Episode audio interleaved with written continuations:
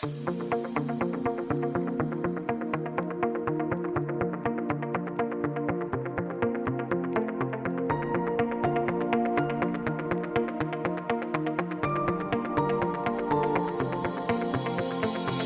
es Indubio Pro Reo, un podcast de derecho penal donde comentaré novedades legislativas, discusiones doctrinales, contenidos jurídicos relacionados con el derecho penal y el derecho procesal penal, sucesos con trascendencia penal y, en definitiva, cualquier aspecto relacionado con los delitos, las penas y los fundamentos de esta apasionante rama jurídica.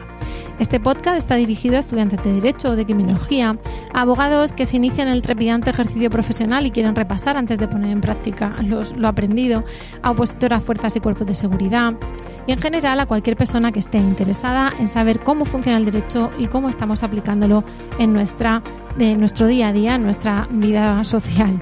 Espero y deseo que sea de interés y de utilidad. Yo soy Rocío Arregui Montoya, doctora en Derecho Penal, profesora asociada de Derecho Penal en la Universidad de Murcia y abogada. Y te invito a escuchar gratuitamente este podcast, estos capítulos, y a comentar, preguntar o sugerir cualquier cuestión que te interese. En este primer episodio, para situarnos en torno a los principios básicos del derecho penal, siendo uno de ellos precisamente el que da nombre a este podcast, Indubio Pro Reo, explicaremos los principales principios, a la redundancia, de nuestro ordenamiento jurídico y su relevancia en el derecho penal. Nos servirá como estudiantes para repasar lo explicado en las clases, en, las clases de la Universidad de Murcia en concreto, o para cualquier interesado en la materia que pueda comprender mejor el porqué de ciertas sentencias o de cuestiones que quizás sacadas de un contexto jurídico nos podrían sorprender, pero una vez que conocemos qué ha pasado o por qué ha pasado, eh, va cobrando más sentido. Así, eh, opiniones, las opiniones de este podcast serán personales, serán contextualizadas en el tiempo, quizá luego cambia una ley o cambia una pena o se modifica una corriente del Tribunal Supremo, por ejemplo, pero eh, bueno, de momento se, hará de forma personal para todo el que quiera aprender un poquito más de, esta rama. Y desde luego sin connotación política, incluso aunque a veces es difícil eh, expresar una opinión que parece tener esa connotación política, pero que puedo asegurar no la tendrá, será simplemente vista desde el punto de vista del, derecho penal. Puede que, ojalá, esto os haga entender mejor la realidad social que va indefectiblemente unida al derecho y en particular al derecho penal. No hay más que abrir un periódico para ver un montón de cuestiones que tienen eh, relación con esta rama y el objetivo de este podcast es que tenga continuidad y que podamos ver con el feedback de los oyentes cualquier cuestión que os interese. Pero bueno, vamos para empezar a em, comenzar con este, con este primer episodio precisamente comentando esos principios del derecho penal. Vamos a, ver esos principios como el principio de tasatividad y de legalidad como principio esencial que ha sido definido, según Cobo del Rosal, como el más crucial y definitivo para el derecho penal, expresivo de un Estado de Derecho en su profunda y veraz acepción. Eh, diríamos que el principio de legalidad sería no hay delito, ni pena, ni peligrosidad criminal, ni medida de seguridad sin una ley previa que así lo exprese y lo determine taxativamente.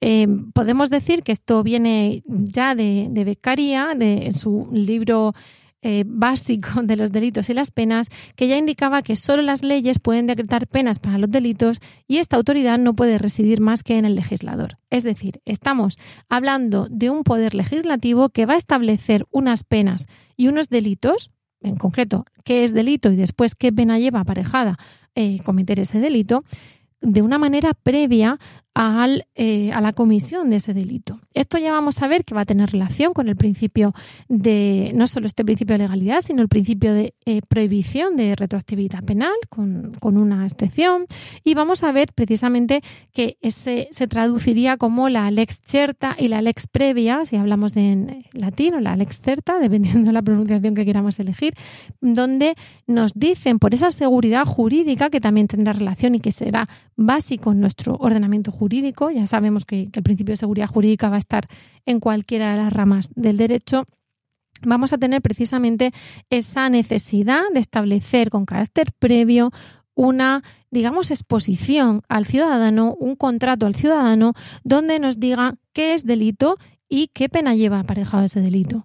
Esto que, yo defino de manera informal en la clase como ese contrato con el ciudadano, precisamente eh, tendría relación con el, con el derecho civil, donde nos dicen que la ignorancia de las leyes no excusa de su cumplimiento, que es una norma básica del derecho civil, pero además con esa, eh, eh, ese aviso general a navegantes, a ciudadanos, donde nos dicen si cometes esto, salvo excepciones de causas de justificación, de personas inimputables, que también veremos en otros podcast, precisamente vas a tener aparejada esta pena. Esto es un aviso y al, del mismo modo que el legislador no puede inventarse un delito después ni inventarse una pena, eh, pues tendremos esa seguridad jurídica. No podemos establecer cuestiones posteriores que de repente sean delito, no podemos decidir que hoy es delito una cosa y mañana otra sin el preceptivo trámite, pero eh, esa seguridad también nos va a indicar lo que sí va a ser delito y lo que nos va a servir como ese contrato previo para avisarnos y para que el ciudadano en su libertad elija si lo comete o no.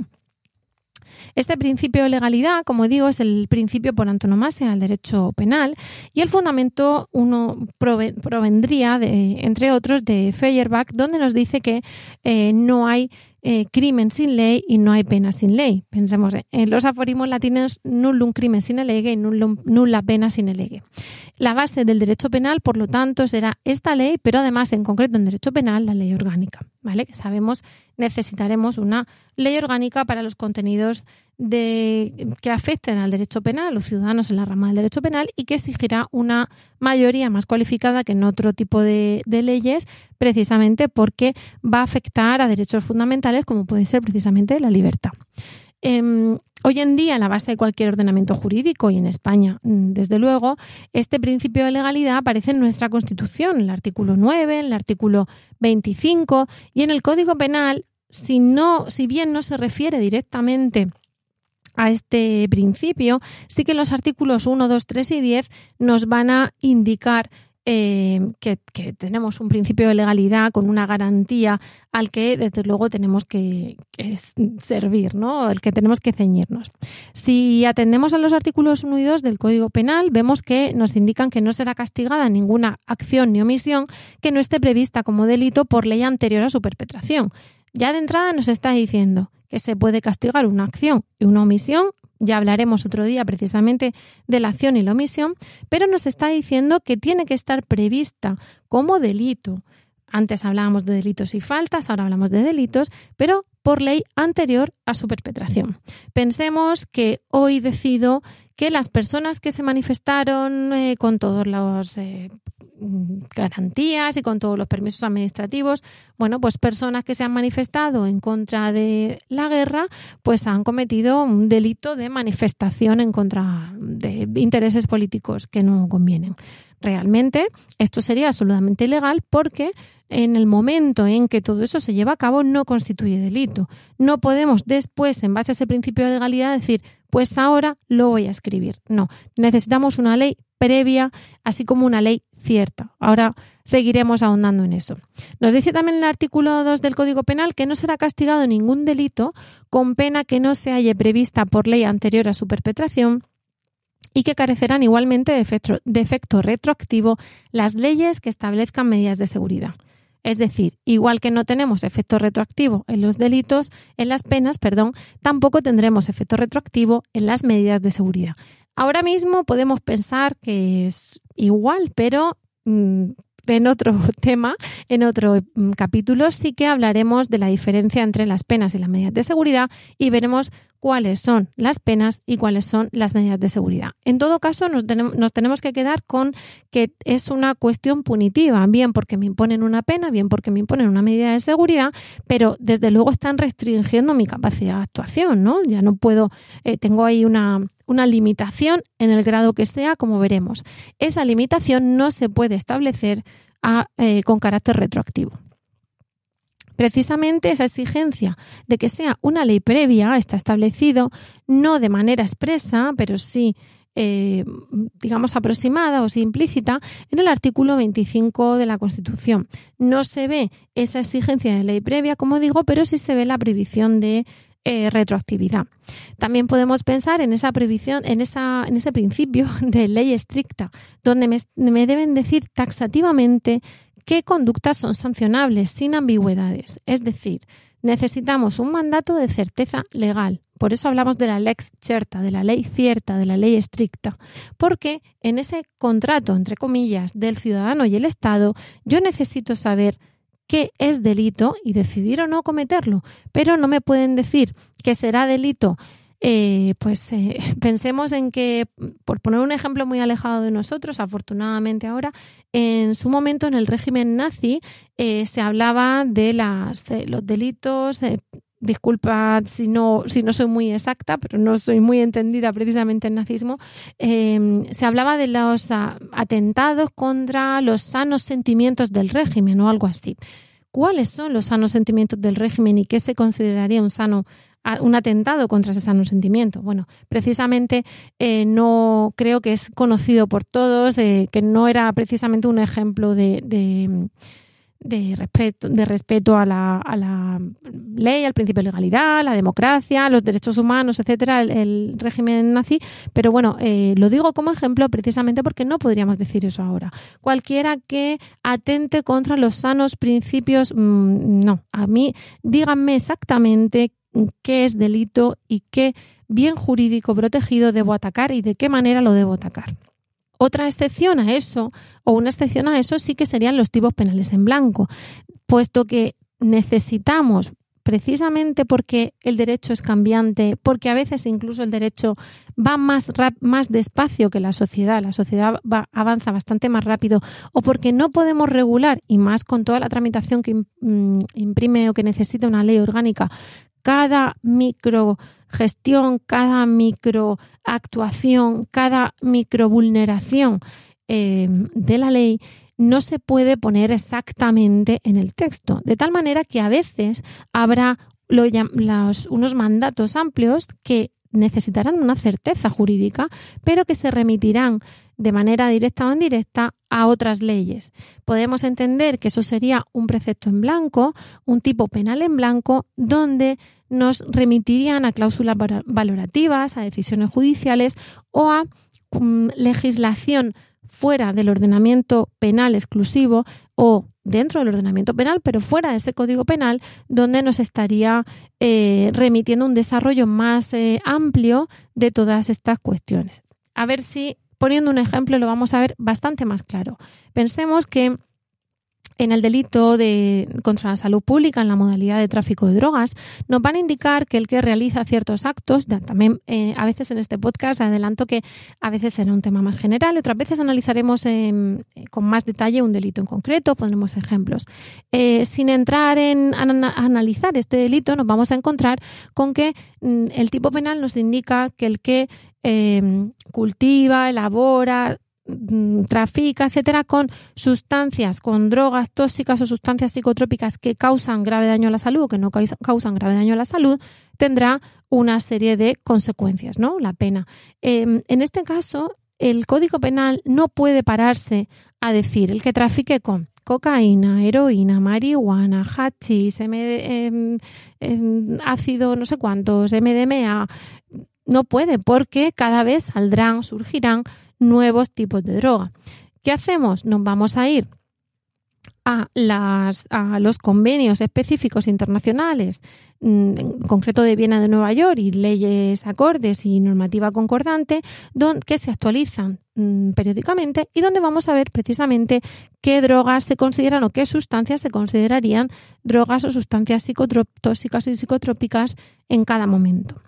Otro ejemplo nos vamos a encontrar en los delitos contra la seguridad eh, colectiva. Pensemos en delitos eh, que se cometen en, el tráfico diario, en las carreteras, em, que nos van a indicar que tenemos, mm, habrá un, una,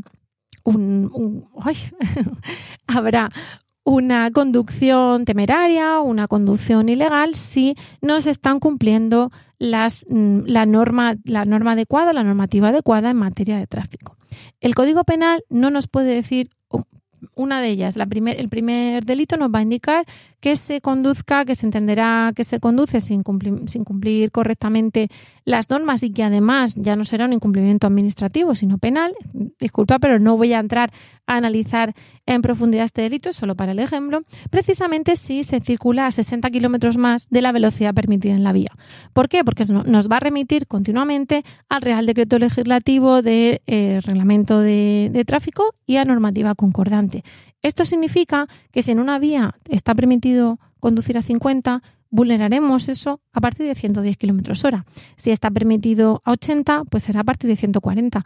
Pero incluso en una vía en la que esté permitido a 100 y se vulnere esa manera, se cometa el delito a partir de 160 kilómetros hora, quizá, aunque esté eh, limitado a 100 kilómetros hora al máximo, en el caso de conductores noveles tendrá otra limitación, o en el caso de mercancías pesadas tendrá otra limitación.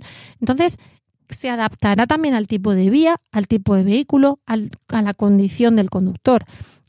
Pensamos que el Código Penal puede en cada momento establecer si conducimos a tanto en carreteras nacionales, si conducimos a tanto en autovías, si conducimos a tanto con un vehículo de materia, de materiales sensibles o explosivos. No puede. De tal manera que nos vamos a dirigir a una normativa paralela y esto se llamará eh, veremos ese tipo penal en blanco, donde habrá un reenvío. Pero ese reenvío será también cierto, tendrá ese mandato de certeza, porque sabremos a dónde acudir. No nos remitirá a lo que cada uno entienda en ese momento. Ahondando también en esta cuestión del principio de legalidad, vemos que em, tendremos que tener que tender a analizar el tenor literal o el significado esencial. ¿Qué vamos a tomar? Pues aquí tendremos el tenor literal, precisamente lo identificaremos como una reserva absoluta de ley, que es lo que pone estrictamente, mm, y el significado esencial, pues sí, será el espíritu que tenga esa ley escrita, pero tendrá que tener siempre la exigencia de claridad y de taxatividad. con todo esto, ¿qué es lo que vemos? Que ese principio de legalidad, además de la ley cierta, la ley escrita, nos impondrá la prohibición de retroactividad de normas igual que hemos dicho que antes no estaba prevista, prevista, previsto X delito y que ahora no podemos, digamos, inventárnoslo con carácter retroactivo, también se aplicará a normas que, si bien ya están previstas, eh, posteriormente aumenten la pena. También habrá prohibición de retroactividad en normas que aumenten la pena. También prohibición de regulación de materia penal en normas dimanantes del Ejecutivo, cuando hemos visto que será el Poder Legislativo el que además por reserva de ley orgánica esté analizando estas cuestiones. También tendremos la prohibición de analogía. No podremos aplicar de forma analógica, de forma similar, aplicar un hecho, un supuesto similar regulado a otro supuesto similar no regulado, sería, digamos, la analogía explicado a grosso modo, no podríamos eh, aplicarlo en derecho penal. Pero además, ni en mal partem ni en bonam partem, es decir, ni para bien ni para mal, con una excepción que ya veremos en las atenuantes. Esto sin entrar en todas las materias, porque si no estaremos hablando aquí muchísimo tiempo. También tenemos eh, como consecuencia ese principio de legalidad y esa exigencia de, que el Poder Legislativo sea el que nos indique las normas, la prohibición de regulación penal por normas consuetudinarias, es decir, que vengan del pueblo. ¿Tendremos posibilidad de tener iniciativas legislativas populares contempladas en la Constitución? Sí, pero insisto, todo con los cauces oportunos y después con la, eh, la tramitación vía mm, Congreso de los Diputados y Senado, es decir, Poder Legislativo, y solamente de las materias que sean susceptibles de ser reguladas de esa manera. Y como consecuencia también ineludible de ese principio de legalidad y de que hemos hablado de que no cabe la analogía a, peor, de que tampoco cabe la retroactividad de normas que aumenten la pena o que establezcan el delito, cuando ya tenemos eh, ese procedimiento iniciado, tampoco podemos utilizar la oscuridad contra el reo, tampoco podemos matizar a, peor. Quizá no estamos eh, aplicándola lógicamente, pero lo miramos con malos ojos y se me permite la expresión coloquial. Vamos a tener en cuenta para eso también el artículo 3 del Código Penal, que nos establece la garantía constitución, perdón, la garantía jurisdiccional. Nos indica así que para que al sujeto lo condenen, no solamente tiene que haber una ley previa que nos diga que eso es delito, sino también un proceso penal con todas las garantías y una sentencia firme. Es decir, nos indica este, este artículo, no podrá ejecutarse ninguna pena ni medida de seguridad Si no hay antes, no lo estoy leyendo, lo estoy diciendo de forma em, general, si no hay antes una sentencia, que además tiene que ser firme, dictada por el juez o tribunal competente de acuerdo con las leyes procesales que haya habido o que estén en vigor. Tampoco puedes ejecutarse ni esa pena ni esa medida de seguridad en otra forma que la que esté establecida en la ley. Es decir, no podemos ni ejecutar una medida de seguridad sin sentencia firme, ni aunque haya una sentencia firme, ejecutar una medida de seguridad o una pena de la manera que queramos, sino de la manera que esté establecida. Es decir, el mandato, el principio de legalidad va a ser absolutamente férreo. Y la ejecución de esa pena, de esa medida, precisamente se hará bajo el control de los jueces y tribunales competentes. Esta garantía lo vamos a, se va a caracterizar porque necesitaremos hacer referencia a que esa sentencia tiene que ser dictada correctamente tras un proceso justo, conforme a leyes procesales, bajo, mm, si no, consecuencia de nulidad del procedimiento, y además eh, que después se ejecute también conforme a esas garantías de ejecución. ¿no? Esta garantía de ejecución nos indica que tendrá que haber o tendrá que, tenemos que obedecer también el mandato constitucional para ejecutar la pena conforme nos indica la ley. Y no podremos decidir modos de ejecución que sean arbitrarios, que para unas personas sean de una forma, para otros sean de otra, o que desvirtúen el contenido de la pena. Este es el principio esencial, lo tenemos que tener siempre claro, el principio de legalidad. Pero vamos a tener más. Uno de ellos es el principio de ofensión o de lesividad. Em, aquí vamos a partir del, del, aforismo latino nullum crimen sin injuria, es decir, no hay crimen sin injuria previa, no hay delito que no tenga un daño o una ofensa a un bien jurídico determinado previamente. No podemos castigar por un delito que no haya mm, lesionado ningún bien jurídico, porque precisamente necesitamos una lesión para tener esas consecuencias. Si necesitamos una lesión o una puesta en peligro, ya veremos que tenemos delito de lesión y de puesta en peligro. Este delito que quiera regular el legislador tendrá que estar precisamente vinculado a un comportamiento externo que haya lesionado o que haya puesto en peligro ese bien jurídico. No podemos, por lo tanto, em, delinquir con el pensamiento. Tendré que poner en marcha una eh, actuación para intentar, por ejemplo, matar a alguien o para conseguir matar a alguien y veremos si hemos puesto en peligro o hemos, o hemos lesionado el bien jurídico vida. Pero por pensar que lo quiero matar, no vamos a tener esa lesividad ni esa ofensa del bien jurídico. Hoy pensamos que, eh, bueno, pues podemos tener delitos donde no hay un daño para los bienes jurídicos relevante o donde quizás, quizás indeterminado y eso provoca que ciertos sectores doctrinales eh, hablen de una crisis del principio de ofensividad.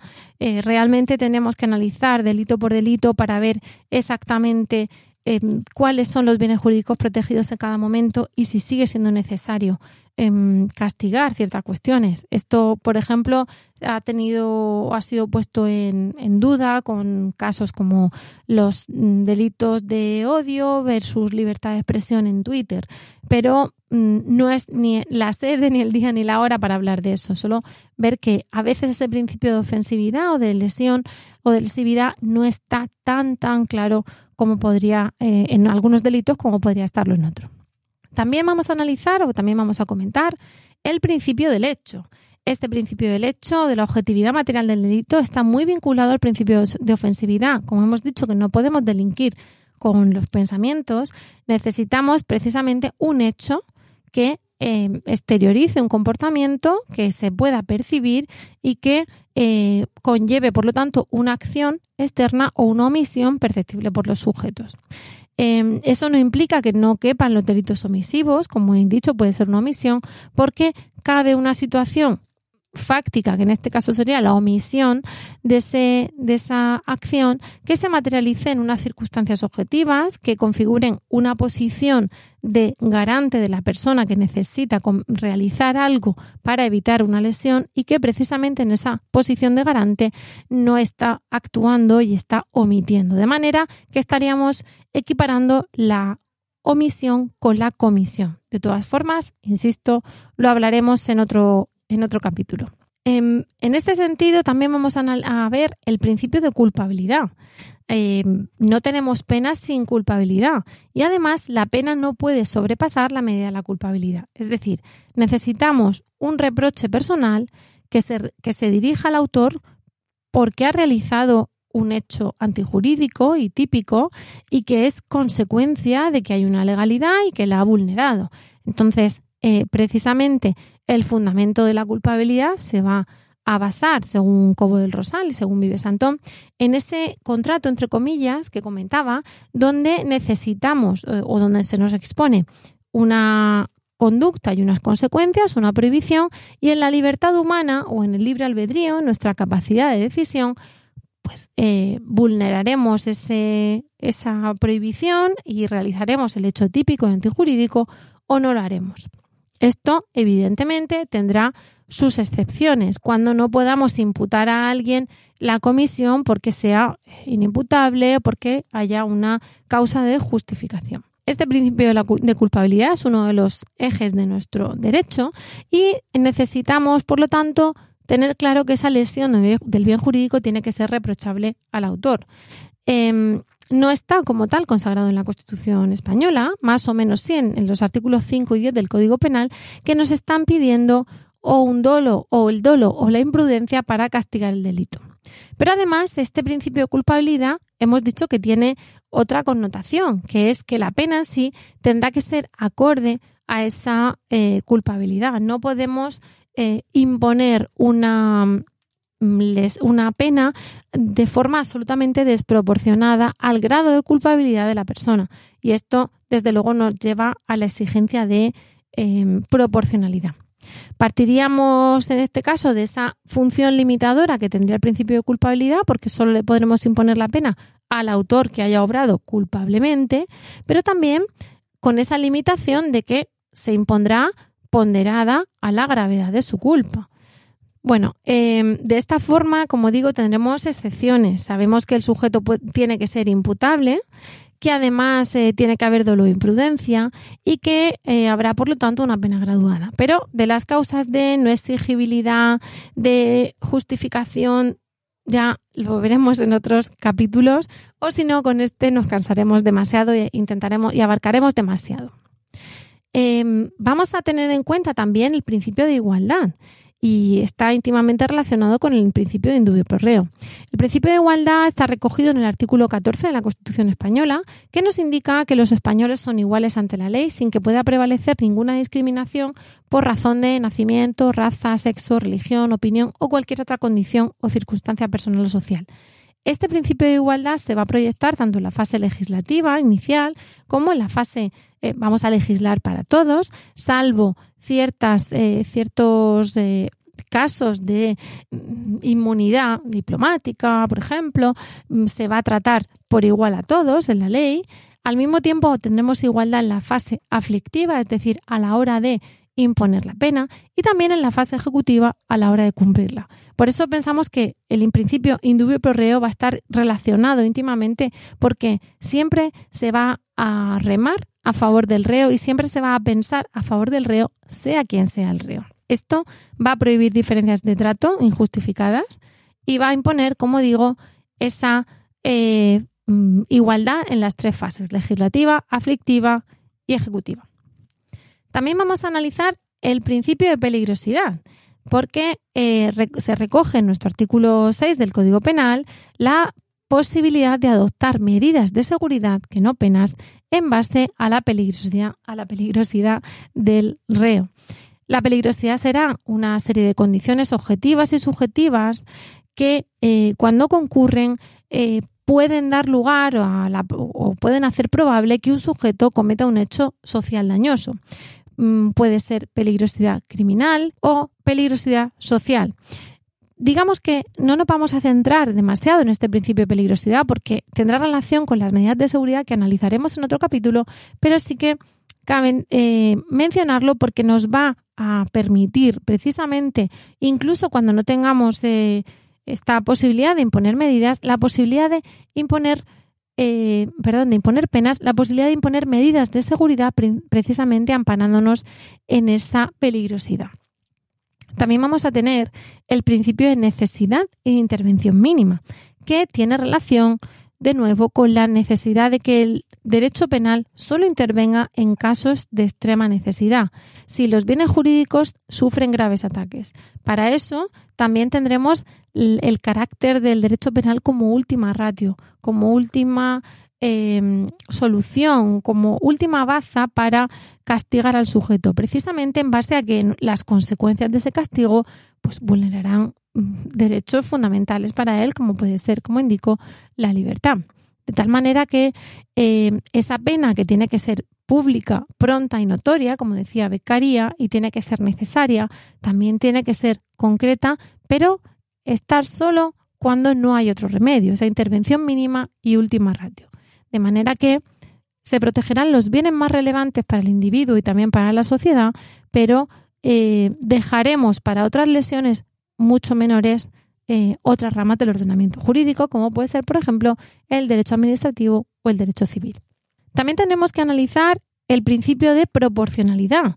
Está establecido en nuestro artículo 1 de la Constitución española, donde eh, propugnará como valores superiores la libertad, la justicia, la igualdad y el pluralismo político. En el artículo 15 de la Constitución se prohibirá la tortura.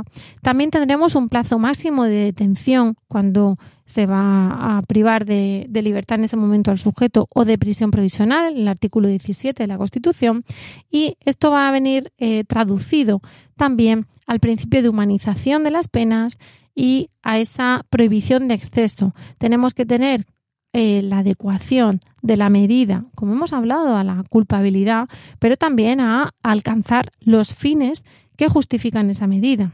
También tiene que ser la pena necesaria, como con ese carácter de última ratio, no tenemos que tener otra medida alternativa ni otra solución alternativa y proporcional. Eso tiene relación con el principio de humanidad y resocialización. Vemos que tenemos muchos principios que confluyen en el derecho penal, pero que vamos a, tener muy presentes en, el indubio pro reo y en la legalidad, que será precisamente tratar al en este caso tratar al delincuente con respeto y respetando los derechos y libertades fundamentales y prohibiendo penas excesivamente largas privativas de libertad que serían inhumanas y que impedirían la reinserción social. También se prohibirán las penas corporales o infamantes o el abuso de prisión provisional, así como las torturas. Mm, prohibimos los trabajos forzados y prohibimos la orientación a la, em, o sea, intentamos, perdón, fomentamos la orientación hacia la reeducación y la reinserción. Esto tendrá relación con el derecho penitenciario y con ese principio reeducativo y de reinserción que va a estar presidiendo mm, la ejecución de las penas en los adultos y, por supuesto, en los menores. También hablaremos de qué pasa cuando delinquen los menores y cómo vamos a regular la ejecución de sus medidas en este caso.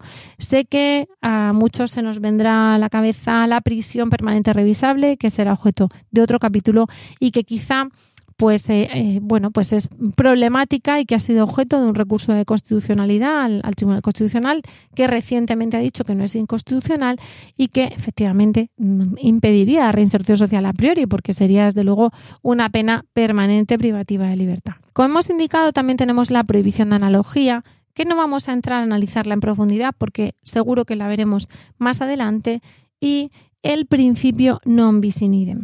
Este principio non bis in idem está establecido, es esencial en derecho penal y en derecho procesal penal, que nos va a indicar eh, que si el legislador penal eh, a nivel legislativo, a nivel principio de legalidad, prevé una determinada pena para un delito y se aplica además otra, no estaríamos respetando esa legalidad de la norma penal.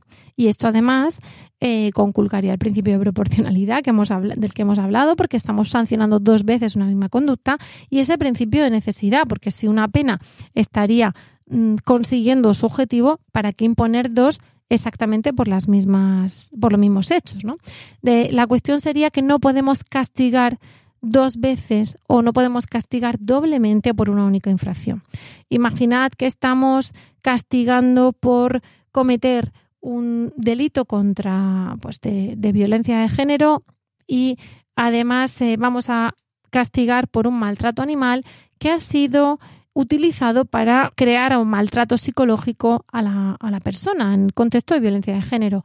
Eh, aquí quizá en el, ejemplo no soy muy objetiva porque ya hablaremos de este delito de maltrato animal en particular que, que he estudiado en profundidad y que ha sido objeto de mi tesis doctoral, porque eh, en mi opinión, si estamos castigando el delito de maltrato animal y eso ha provocado un delito de violencia de género, tendría maltrato psicológico. En este caso, tendríamos dos delitos independientes que funcionarán en concurso. Esto del concurso lo veremos también más adelante para analizar los tipos de concurso de normas y de delitos que tenemos. Si, sin embargo, estamos castigando el delito de maltrato animal y el delito de violencia de género, pero el delito de maltrato animal lo agravamos, es decir, lo subimos por haber hecho o haber servido como violencia de género, la realidad es que estaríamos castigando dos veces esa violencia de género. Por un lado, el delito autónomo de, maltrato psicológico y por otro lado, el incremento de pena que va más allá del propio maltrato animal. Esto, por ejemplo, en mi opinión, vulneraría el principio non bis in idem. Y por último, no menos importante, sino todo lo contrario, estaría relacionado con el principio que da nombre a este podcast, el principio indubio pro reo, el principio de presunción de inocencia. Realmente el principio indubio pro reo no se ve solamente reflejado en esta presunción de inocencia, sino que ya hemos hablado a la hora de ver, por ejemplo, la necesidad de la pena, la proporcionalidad de la pena, la reinserción, la reeducación, si necesitamos o si consideramos que con una pena dentro de una horquilla legal, principio de legalidad, de dos a cinco años estamos cumpliendo todos los requisitos legales, es tan lícito imponer una pena de dos años como una de cinco y necesitamos eh, o conseguimos nuestro objetivo de reinserción y reeducación y de que cumpla su deuda con la sociedad con dos años, el principio indubio porreo podría permitir poner dos años y no tres o dos años y no cinco. Es decir, siempre tenemos que pensar cuando está justificado legalmente a favor del reo, sea además quien sea, en base también a ese principio de legalidad que ya hemos comentado. Pero en este caso eh, se ve como principio de presunción de inocencia o indubio por reo. Eh, consistiría en que nadie puede ser declarado culpable de un hecho hasta que no exista una sentencia condenatoria que establezca como hecho probado precisamente la comisión de ese delito. Una persona no tiene, el reo no tiene que probar nada, en este caso a su en su contra, sino que son el resto de partes los que tienen que probar eh, que ha cometido el delito, fiscalía, acusación particular, porque tendrán que probar ellos la culpabilidad de la persona, no el reo la inocencia. Esto además eh, tendrá que probarse por los medios legales y si no hay prueba suficiente, ante la duda, indubio pro reo, ante la duda a favor del reo, ante la duda si no se ha probado la culpabilidad, se presumirá la inocencia y no la culpabilidad. Esto se encuentra en el artículo 24.2 de la Constitución, aunque el Código Penal no lo recoja de manera expresa. Nos vamos por ello a ese artículo 24.2, según el cual, en caso de duda, actuaremos a favor del río. Está vinculado, como he dicho, al, al principio de culpabilidad, porque si no hay dolo, no hay responsabilidad y los hechos tendrán que ser demostrados y supondrá además un límite al legislador prohibiendo preceptos legales que establezcan una responsabilidad penal basada en presunciones o en hechos, eh, bueno, pues eh, absolutamente indeterminados. Otra cosa será la prueba directa o la prueba indiciaria. Podemos probar un delito con indicios ¿no? de que se ha cometido, pero no en presunciones, sobre todo en presunciones en contra del reo. En España, tanto nuestro Tribunal Constitucional como el Supremo se manifiestan unánimemente diciendo que se tiene derecho a no ser condenado sin esa prueba de cargo válida y explícitamente valorada, de forma motivada y que además esté vinculado a, los elementos del delito.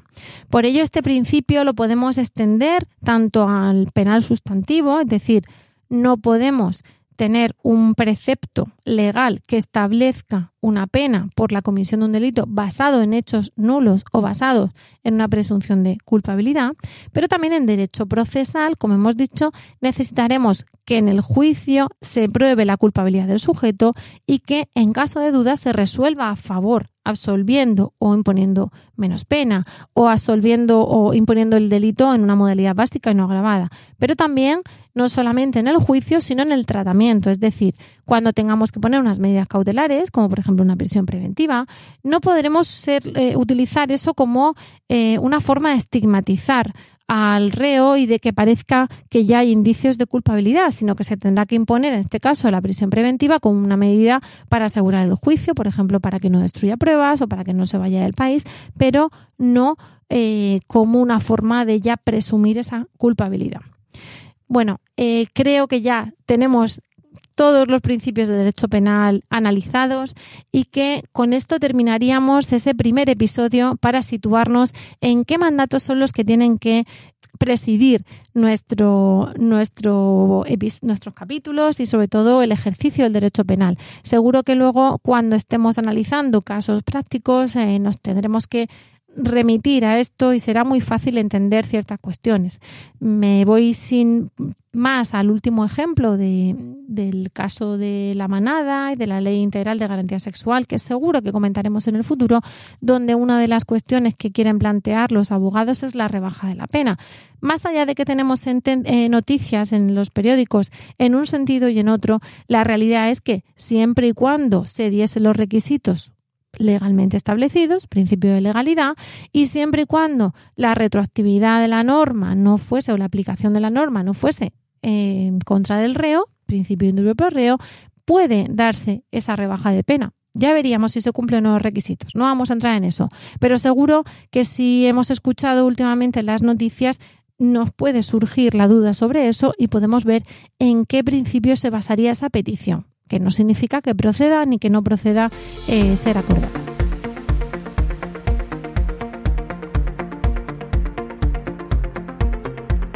Para finalizar este capítulo vamos a ir con la píldora penal de hoy. Como cuestión de actualidad vamos a analizar la píldora eh, penal, la, última, eh, una de las noticias que han salido esta, en concreto en la, en la, mañana del 12 de septiembre de 2022, que precisamente nos sitúa un poquito en la realidad social que tenemos. En este caso es una noticia de los feminicidios que se han eh, cometido fuera de la pareja en el primer semestre de 2022. Esta cuestión, más allá de que no es una noticia en concreto, no es alguien que ha estafado, no tenemos una sentencia sobre un caso de corrupción tremendo, como primera no vamos a analizar tampoco lo que es la violencia de género, ni el, homicidio, ni el asesinato, pero como cuestión general sí lo recojo como píldora penal porque nos puede dar eh, un poquito de, tema para reflexionar. Esta noticia recoge que se han cometido 19 feminicidios, es decir, homicidios de mujer, fuera del contexto de la pareja en ese primer semestre del año y que el 60% de esos feminicidios, estamos hablando más o menos de 10, habrían sido cometidos por un familiar de la víctima. También nos dice que la mitad, un poco más de la mitad de la víctima era mayor de 60 años y lo relevante de esta noticia es que es la primera vez que em, el Ministerio de Igualdad informa sobre feminicidios al margen de la pareja o de la expareja, porque eh, quiere recoger, o entiendo yo, que quiere recoger precisamente que los feminicidios no solamente son en un contexto de pareja sentimental o de haber sido pareja sentimental. En esta noticia se recoge que 23 mujeres fueron asesinadas por sus parejas o exparejas, eh, un 21% superior a estos feminicidios y que además tenemos eh, los 19 feminicidios fuera de la pareja. Todo esto en el primer semestre de 2022. Eh, la noticia recoge también, estará en las notas del programa, cuáles son las comunidades autónomas con más y con menos y también advierten de la consecuencia también de los crímenes como eh, menores que quedan huérfanos. esto simplemente lo vamos a dejar como reflexión, como noticia del día, por la novedad que supone, como digo, que el Ministerio de Igualdad eh, refleje la existencia de esta situación que seguro ya se daba antes, pero no tenía los registros o no se publicaba eh, como, como se ha hecho ahora. Con esto terminamos el podcast de hoy, el episodio, el capítulo de hoy. Nos vamos a ver muy pronto en el capítulo 2 y mientras tanto ya sabes que puedes contactar conmigo en Twitter, mi perfil es arroba arreguiabogada y nos vemos en el próximo capítulo. Recuerda, hasta entonces, que siempre estaremos, sea quien sea, a favor del río.